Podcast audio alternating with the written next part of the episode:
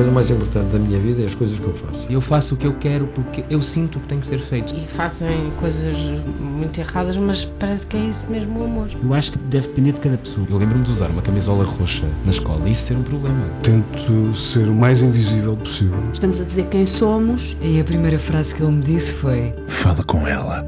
Há sempre uma resposta para todas as questões.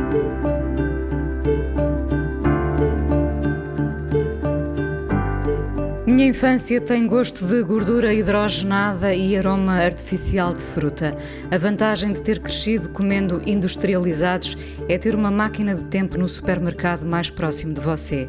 É da mais recente crónica dele, na Folha de São Paulo, onde continua a escrever. Está de novo por cá, onde resolveu levar a sério o reencontro com um amigo e juntos fizeram um português e um brasileiro entram num bar. Neste reencontro há sempre lugar para o escárnio saudável, mútuo, afeto maior e o humor em que os protagonistas, aposto, até se conseguem conter sem desmoronar no riso. Ele, o convidado de hoje, da última vez que nos encontramos, ainda não era pai. Talvez tivéssemos falado do que falha no amor quando casamos e nos separamos. Falamos certamente de ter crescido no meio de alguns privilégios, filho de pais músicos e cantores, absorvendo tanta cultura como gordura hidrogenada. Admirável ator, comediante, escritor e ativo na luta pela democracia em perda no seu país. É um dos rostos e fundadores da Porta dos Fundos. O país dele nunca foi tão facilmente satirizado, mas até o absurdo pode ter um lado triste. Em 2019 foi Jesus na primeira tentação de Cristo, facto que dividiu mundos e opiniões. A verdade é que a pandemia começou nessa altura. Não pode ter sido por acaso. O brasileiro Gregório do Vivier entra agora nesta espécie de bar que eu Fala com ela, onde esperamos que os convidados se confessem ao balcão. Olá, Gregório. Olá, Inês. Eu adoro os seus textos de introdução, são um primor. Obrigada, que bom ter-te aqui em casa, desta vez aqui em casa, uma espécie de, de, de, balcão. No fundo, eu gostava era de ser barwoman e estar aqui a preparar um cocktail enquanto ouço os convidados e eles uh, uh, desabafam. Uh, já foi há alguns anos, de facto, que nos encontramos, tanta coisa mudou. Primeiro de tudo, a experiência, penso eu, mais transformadora, como é ser pai. Uau, muda tudo essa pergunta ela é central na minha vida. Ser pai é voltar para o Rio de Janeiro, como eu estou fazendo hoje, para voltar para Lisboa de novo no domingo, sendo que é uma das cidades que eu mais gosto do mundo, Lisboa. Qualquer época da vida eu ficaria aqui. Imagina que maravilha ter quatro dias em Lisboa que eu teria sem peça, né? Eu não tenho nada nem hoje, nem quinta, nem sexta, nem sábado. Depois voltam a fazer domingo, não é? Domingo. E eu estou indo ao Rio. Porque eu não aguento saudades, não consigo ficar longe, minha filha tá com febre. E não por isso, a febre na verdade é um pretexto. Eu, porque por mais que eu ame Lisboa, por mais que eu ame qualquer lugar do mundo, de verdade, não, vai, não tem nada que vai me deixar mais feliz do que o pulo que ela vai dar quando ela me vir de surpresa, buscando ela na escola. Ou seja, tu vais de propósito, voltas de propósito uh, para ver a tua filha, Isso. essencialmente. Isso aí para mim resume um pouco a paternidade. e o, o, sofrimento dela também, porque claro que tem um lado seria muito mais fácil ficar aqui, mais gostoso. Imagina, Lisboa, quatro dias, que delícia encontrar todos os amigos e comer e beber. Mas eu penso que tudo isso é muito bom.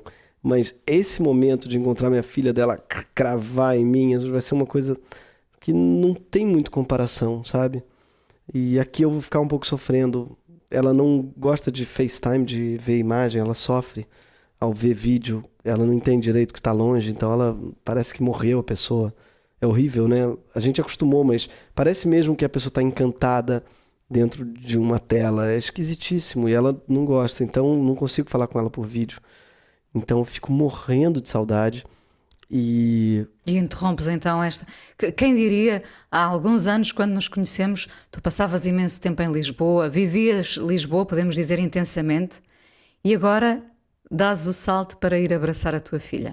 Exatamente. Olha como tudo muda, não é? Qualquer outra época seria perfeito esses quatro dias sem peça, sem nada, para fazer, para ver, inclusive, tudo quanto é peça, fazer tudo quanto é coisa. Iríamos a, a Esbórnia, que é a cidade é o melhor lugar do mundo para ir a Esbórnia. Né? Não sei se tem esse termo, Esbórnia. Esbórnia no sentido de Boêmia, quase. É, é, é, é, Mas é mais que boêmia, é a boemia, assim, a... Levado ao extremo. É, é, é a esbórnia. e portanto tu vais adiar a esbórnia para ir ter uh, com a tua filha. Exatamente. Um, sentes que, já agora, sentes que muita coisa mudou cá ou, ou, ou tudo parece. Mudou. Eu Também. senti uma invasão bárbara dos visigodos alemães e franceses Sim. e o norte invadiu. Todo lugar novo que abriu, acho que tem The na frente. The, entende? The Prego, The Tasca, The. Sim, é uma tal de. Da, da francesinha. é, Sim. da francesinha. E então acho que teve uma invasão bárbara. Eu entro nos lugares, a pessoa fala, as pessoas falam hello, que é outra coisa também estranhíssima. Um hello, welcome, sir. Uau, eu não entendo isso.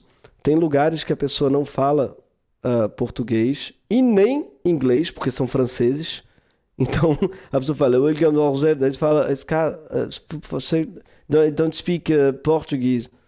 Uh, so where do you, I don't understand porque assim a pessoa tem um ela ela tá aqui os muitos franceses vieram criando um microcosmos do Verdade. lugar deles então Verdade. esse é um perigo que eu acho que tem um lado legal claro quero ver todo mundo e quero ver sobretudo os portugueses ricos ganhando dinheiro com o turismo e tal mas também dá uma dor ver que O perigo, o perigo é sempre a perda da identidade, não é? Exatamente. Da nossa identidade e da nossa essência, não é?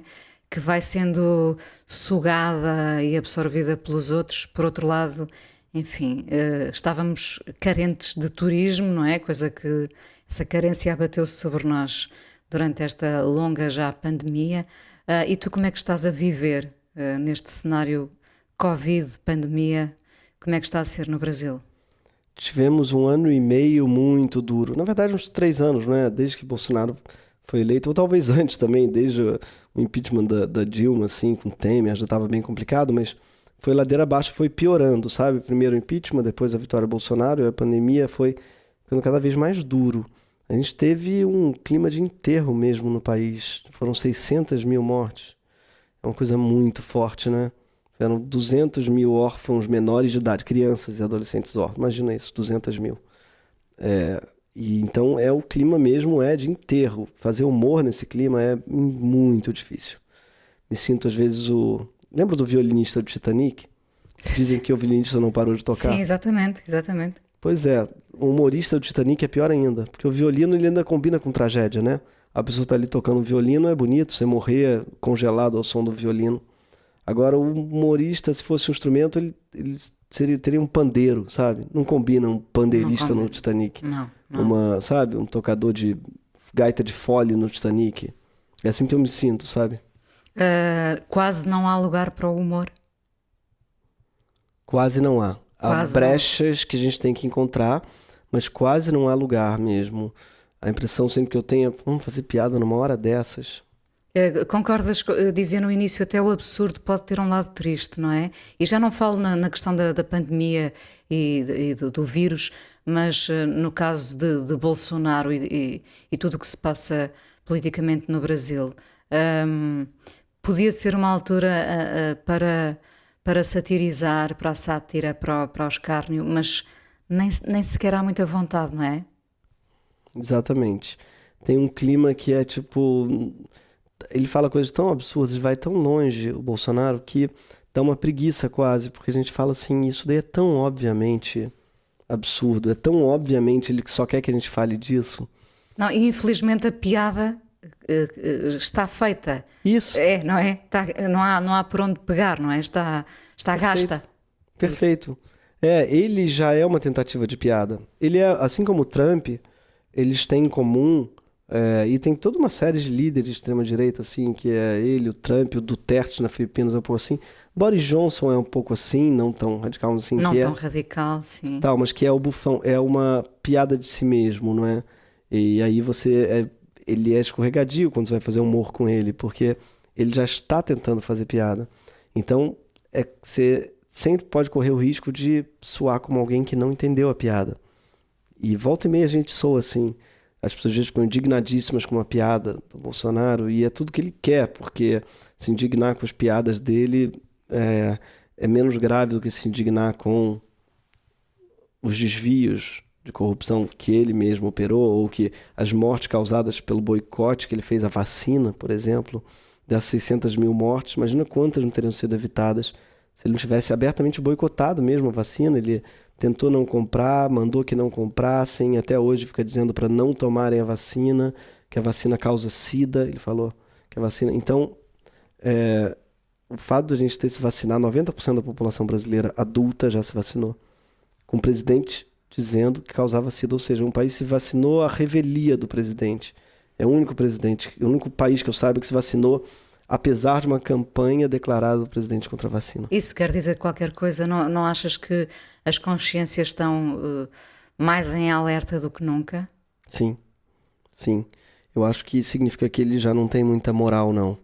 Isso daí para mim foi um ótimo indicador de que a população brasileira não não vai não embarca mais nesse barco, sabe? Eu espero, claro. Tudo pode mudar no que vem, mas esse fato da vacinação ter ocorrido apesar dele e a revelia dele, para mim é um ótimo indicador.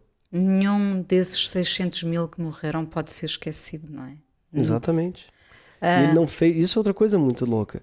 Ele não fez nenhum movimento de luto. Ele nunca disse que sentia quando falaram para ele, o que, que, você acha? Morreram 100 mil pessoas, todo mundo fez quando tinham morrido. Acho que foram 100 mil pessoas. Jornais todos, ou, ou páginas, capas uh, em preto, ou, ou, lista de todos os nomes pequenininhos, Jornal Nacional, acho que fez um minuto, todos fizeram. E quando falaram, você não vai se... Morreram 100 mil pessoas. Ele falou assim, e daí? Não sou coveiro. Ele falou essa frase. E daí não sou coveiro. Ele é incapaz de dizer, sinto muito, sinto muito. Ele nunca falou na vida dele, sinto muito.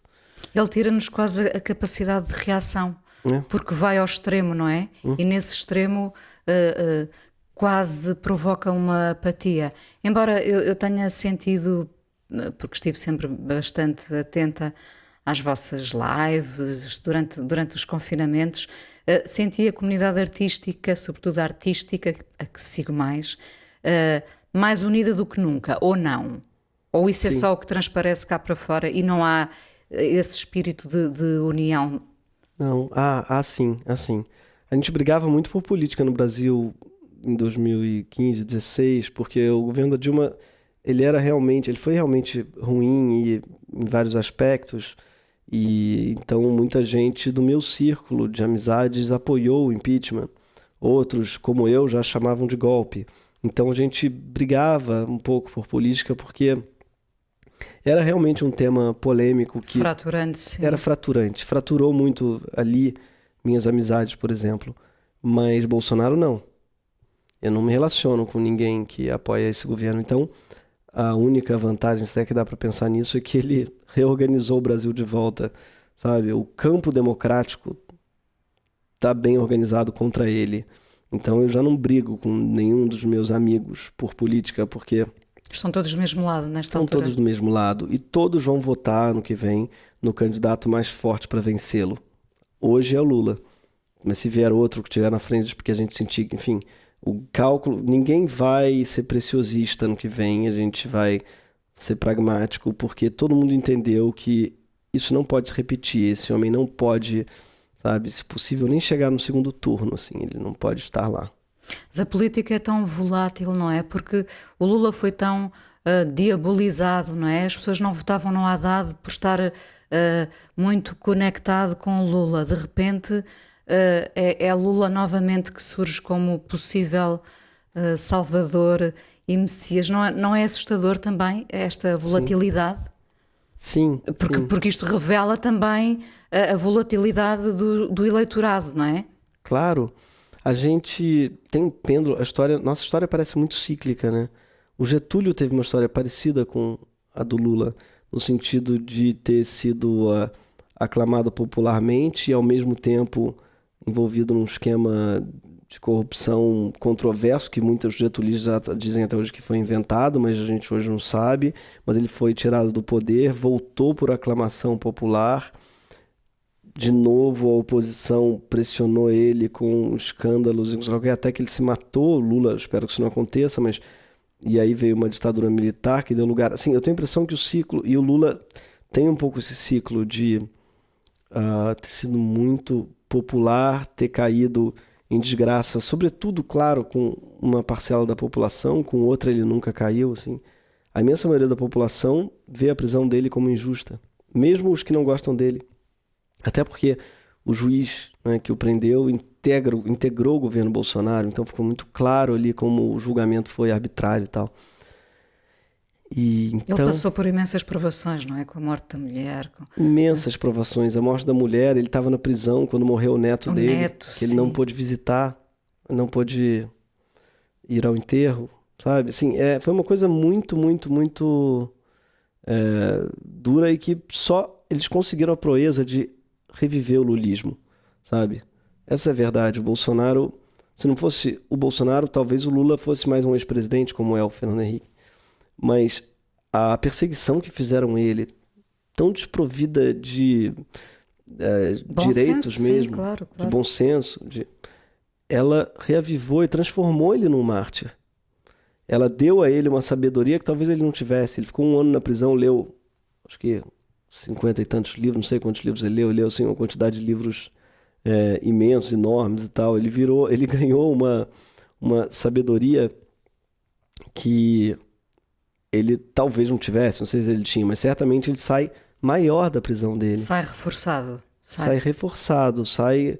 Eu fui lá visitá-lo na não dentro da cadeia, claro, mas eu fui a Curitiba no Festival de Teatro e fui a onde ele estava preso, porque lá tinha uma vigília.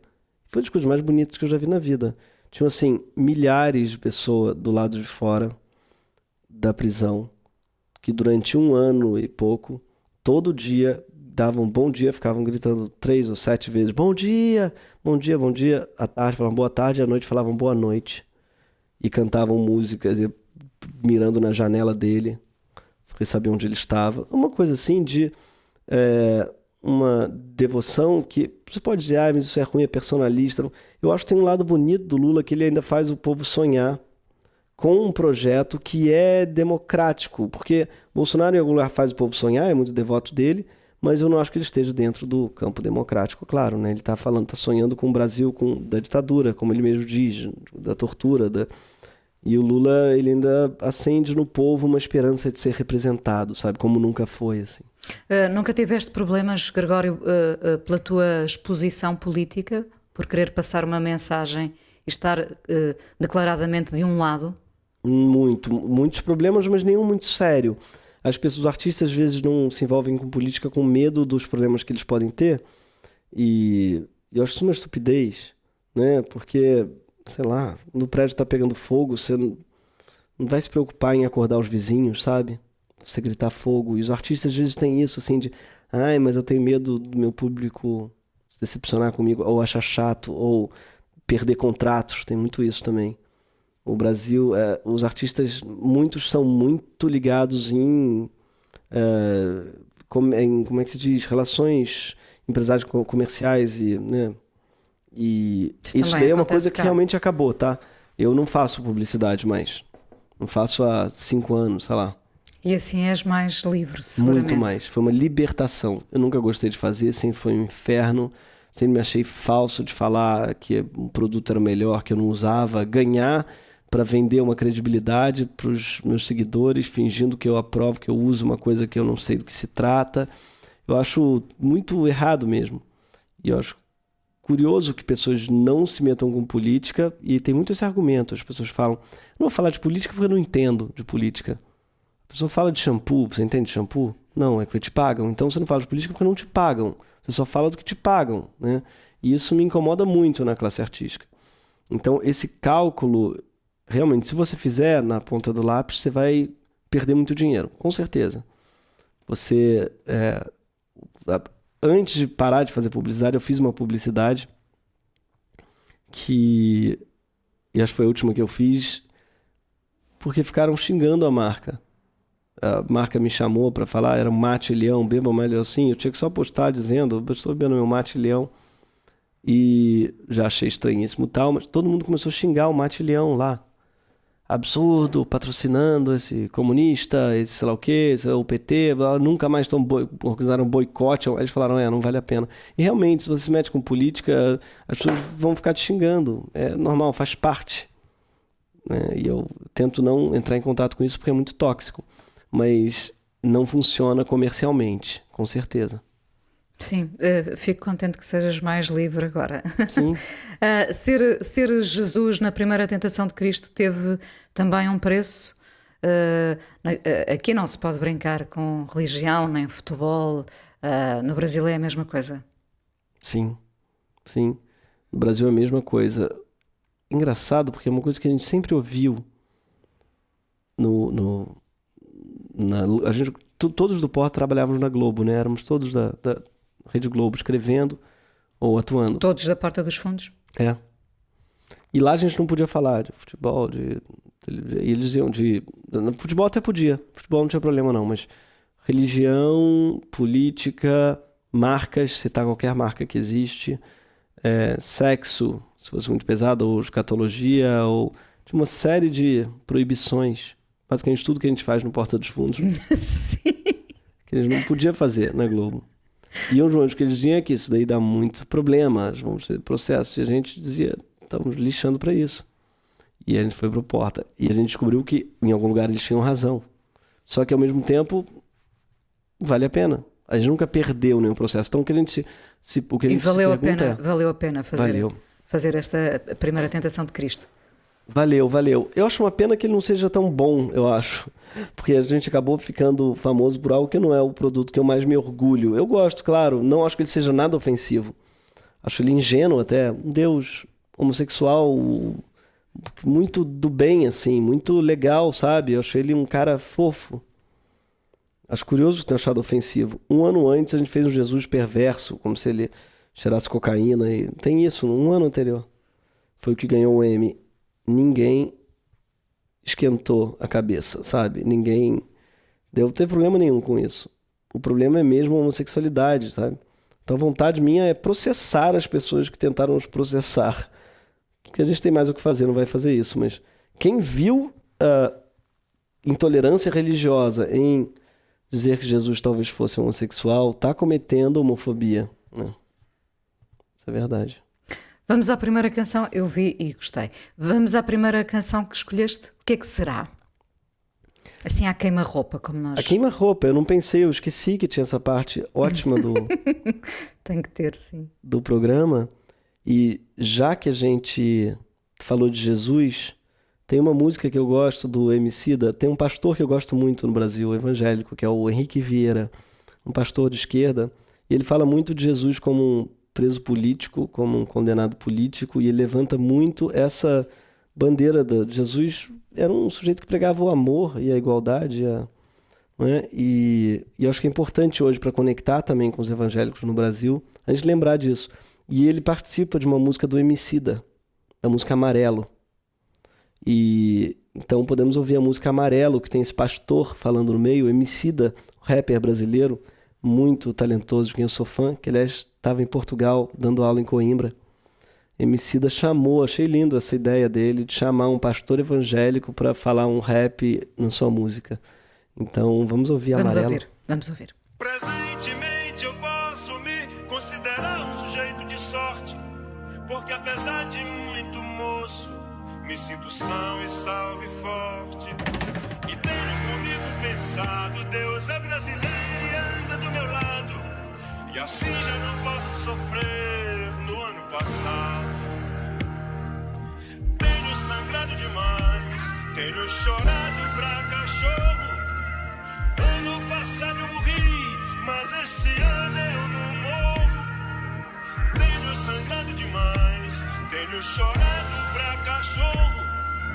Ano passado eu morri, mas esse ano eu não morro. Ano passado eu morri, mas esse ano eu não morro. Ano passado eu morri, mas esse ano eu não morro.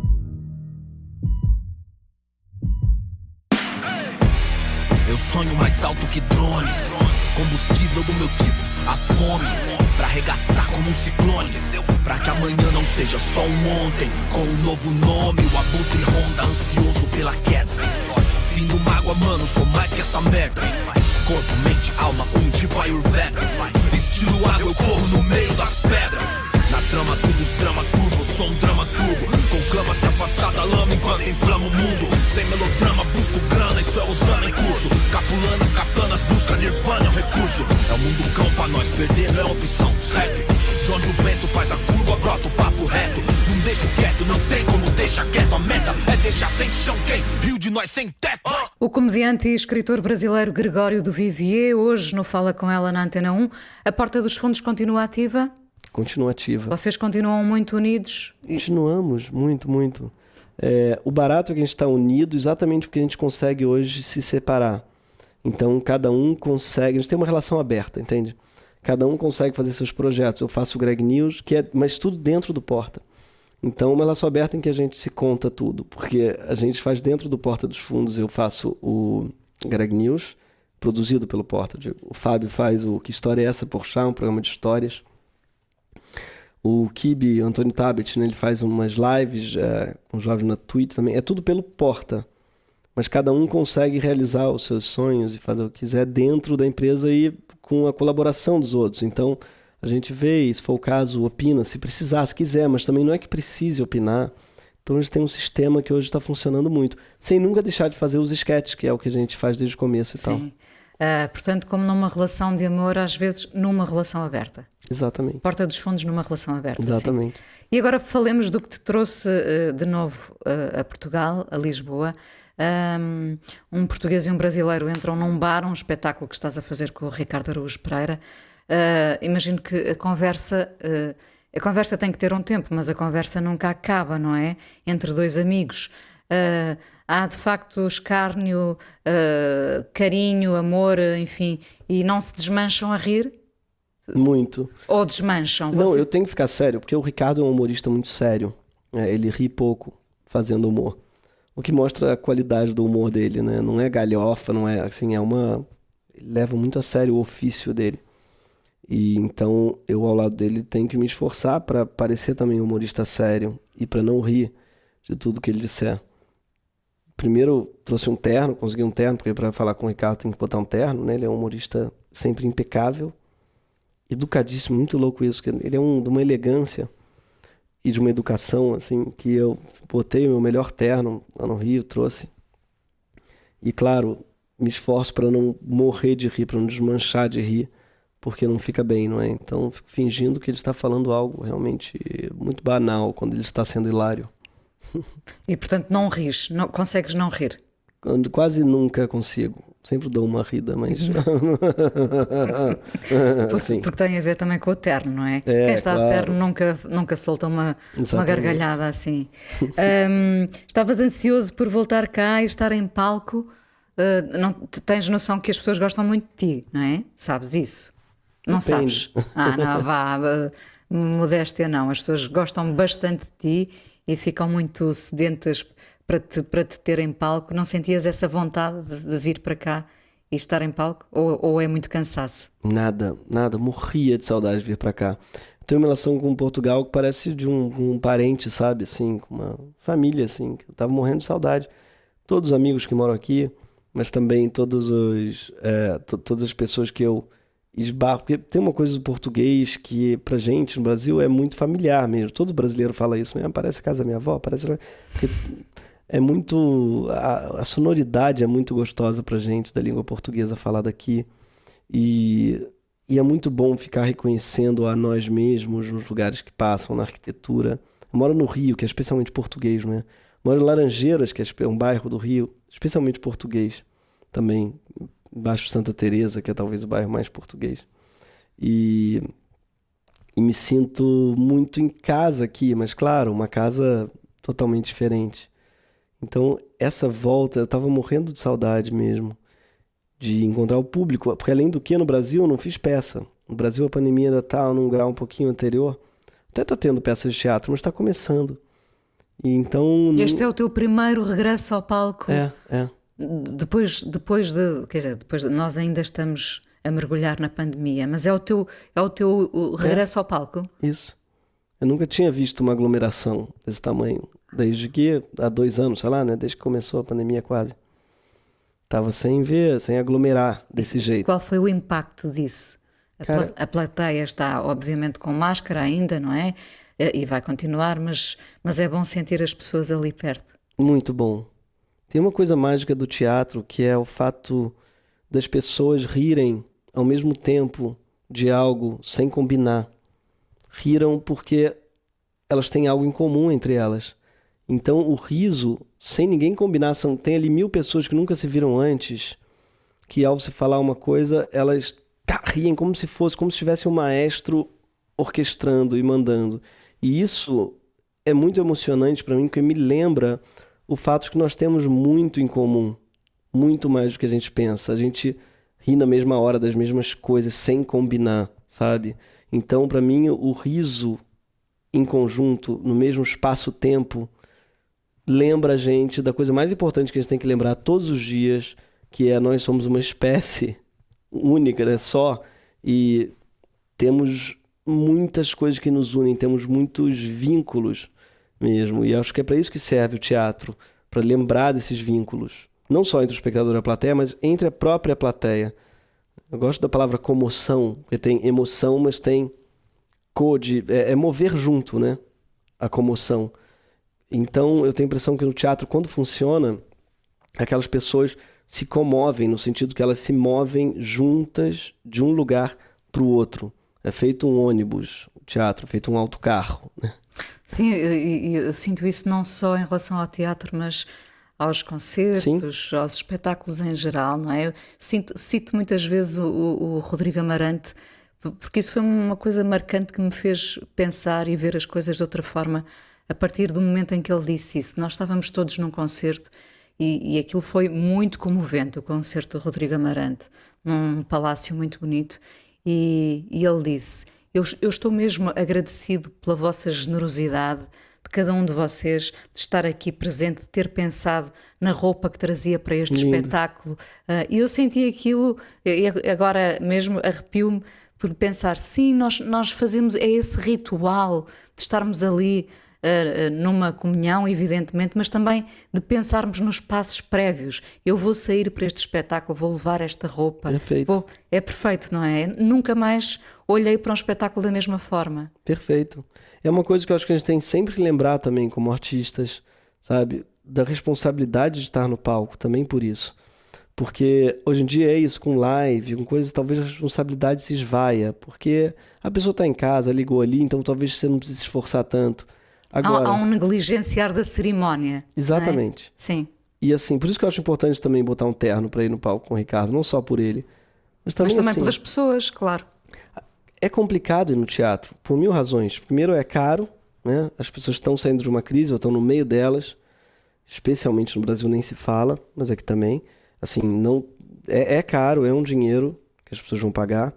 Só por isso já mereceria muita atenção, mas isso daí não é a única coisa, porque as pessoas saíram de casa, é isso, elas botaram uma roupa, se elas foram de carro, elas conseguiram um lugar para estacionar, que é outra coisa difícil, elas estacionaram o carro, sabe? Elas saíram, elas conseguiram, tiveram cancelar coisas. Se elas foram pais e mães, elas tiveram que conseguir alguém para ficar com o filho delas, que é outra coisa dificílima, sabe? E elas usaram essa pessoa para ficar, elas poderiam fazer qualquer outra coisa, jantar ou sair para uma festa, elas foram sentar num lugar para te ouvir, sabe?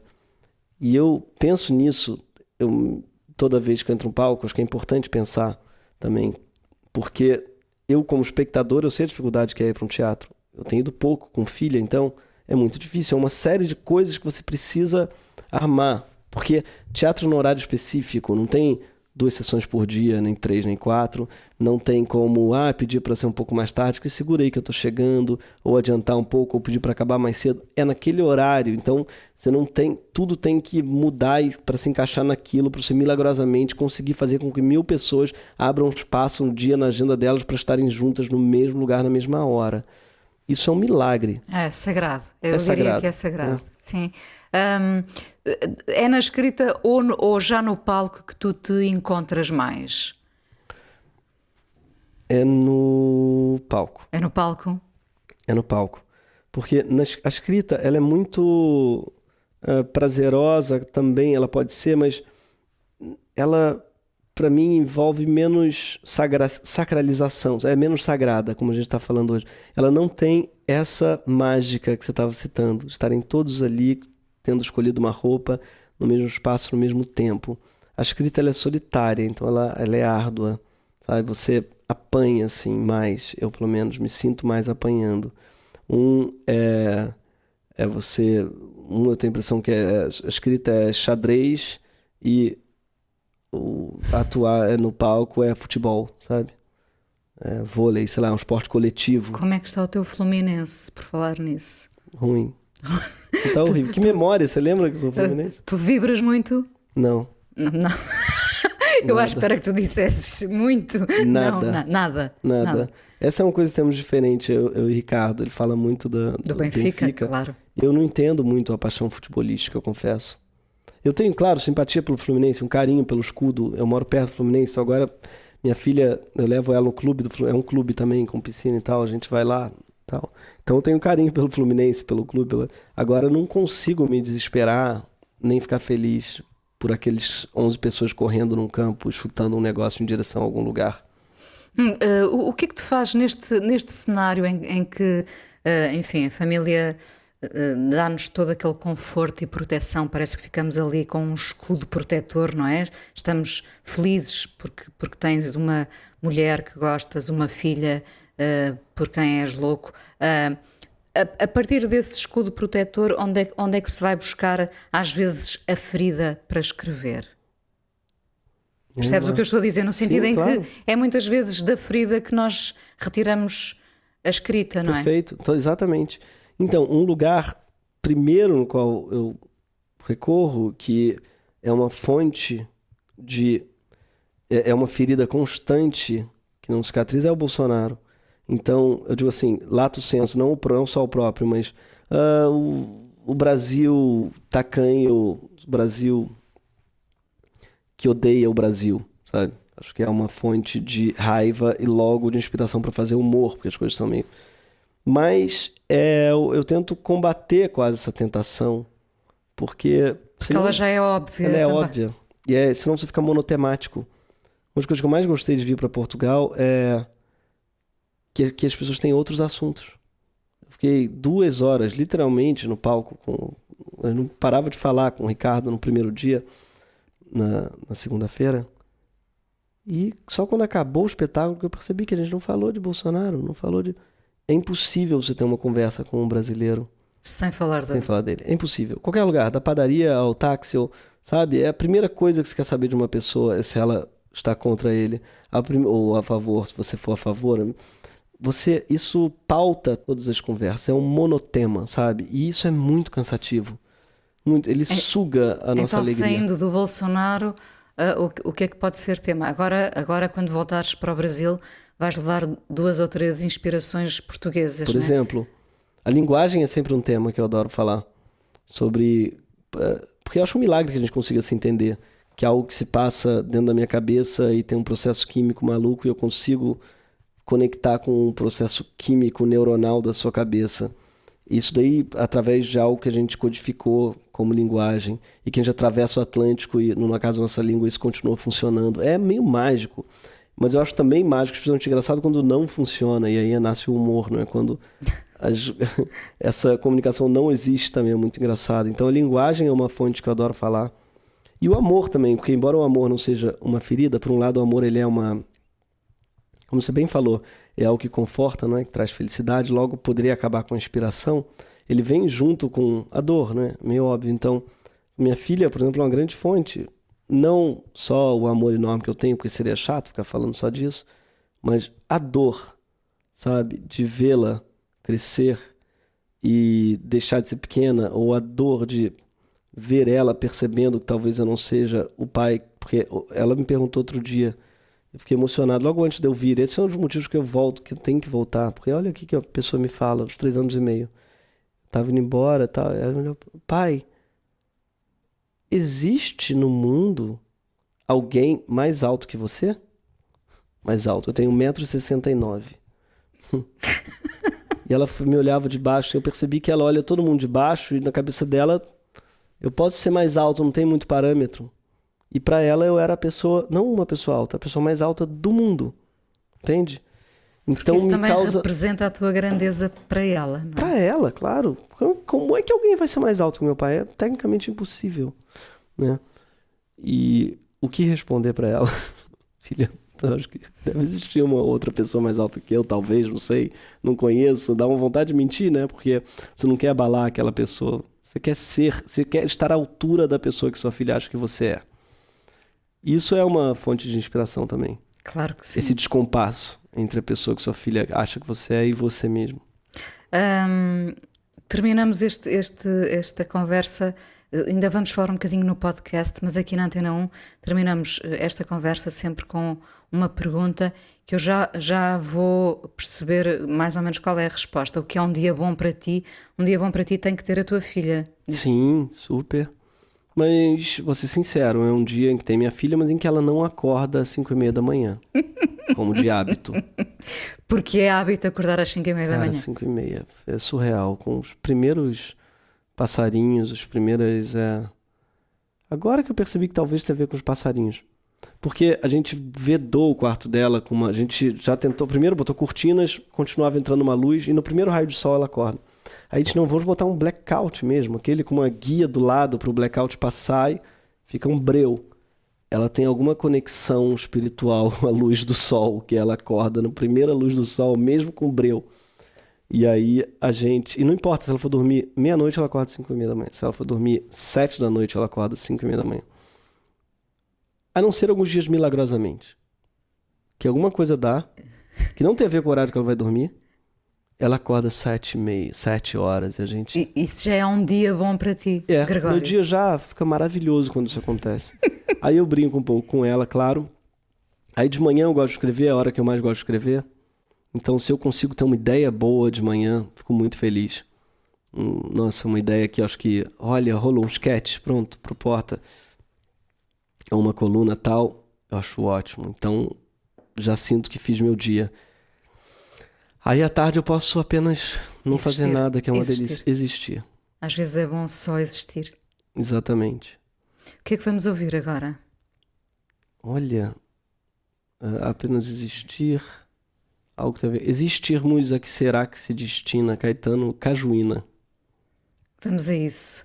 Gregório, obrigada por teres vindo ao Fala com ela na Antena 1. Uh, fica um bocadinho da conversa ainda para o nosso podcast. Adorei. Existirmos, a que será que se destina? Pois quando tu me deste a rosa pequenina, vi que és um homem lindo e que se a casa assina, do menino infeliz não se nos ilumina, tão pouco turva-se a lágrima nordestina. Apenas a matéria a vida era tão fina, e éramos olharmos intacta retina.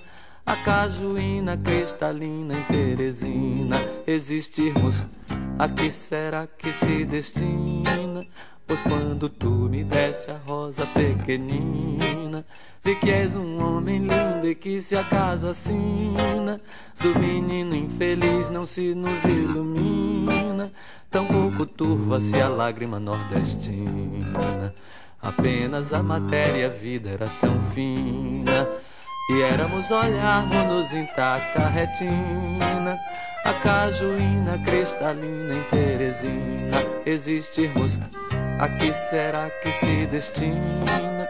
Pois quando tu me deste a rosa pequenina Vi que és um homem lindo e que se acaso assina Do menino infeliz não se nos ilumina Tão pouco turva-se a lágrima nordestina Apenas a matéria vida era tão fina E éramos olharmos-nos intacta retina A cajuína cristalina em Teresina Existirmos, a que será que se destina?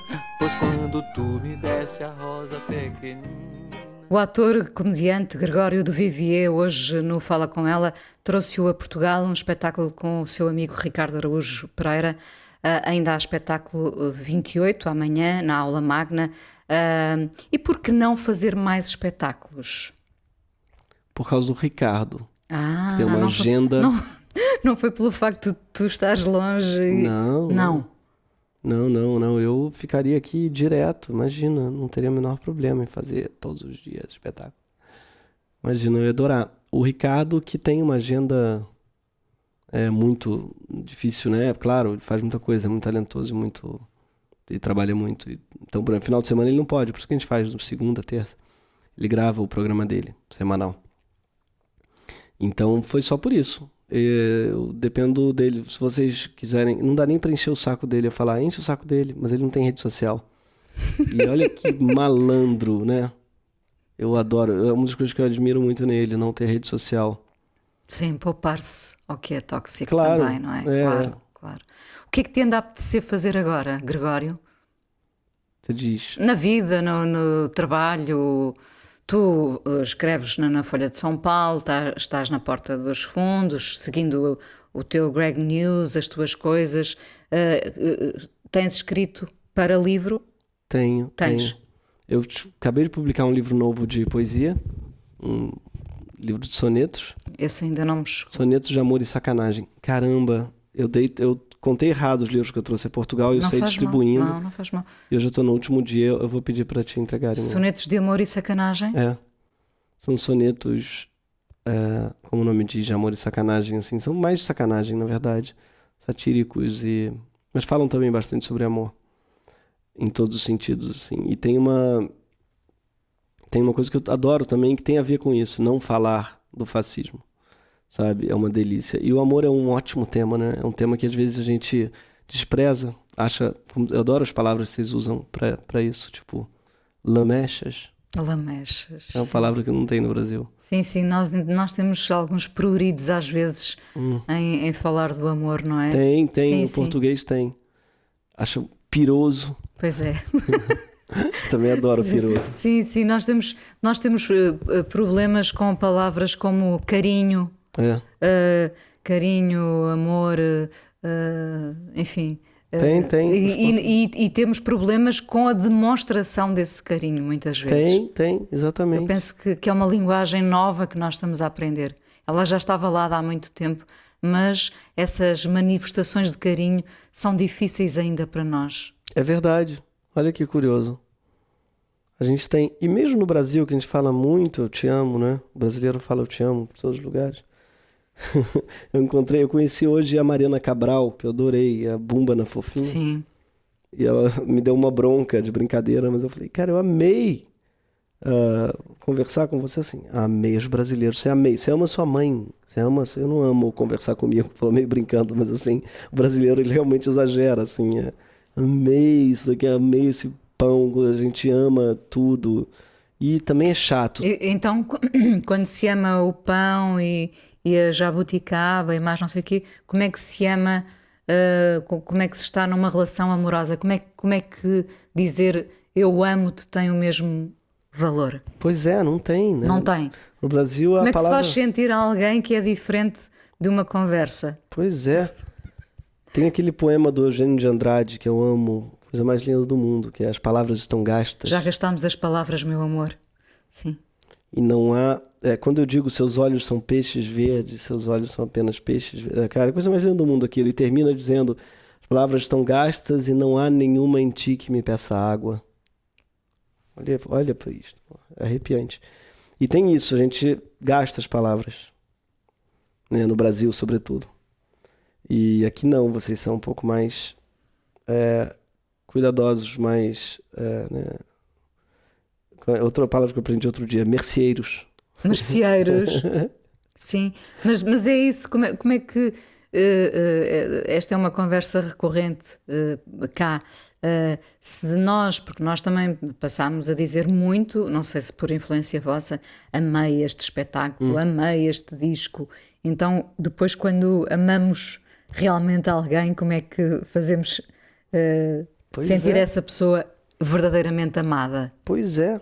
O mesmo vale para a palavra gênio também, que no Brasil virou tudo é. Tudo é gênio. A pessoa faz uma estupidez, ou, ou, às vezes é ironicamente, às vezes nem é. Às vezes a pessoa faz uma coisa que é legalzinha, gênio.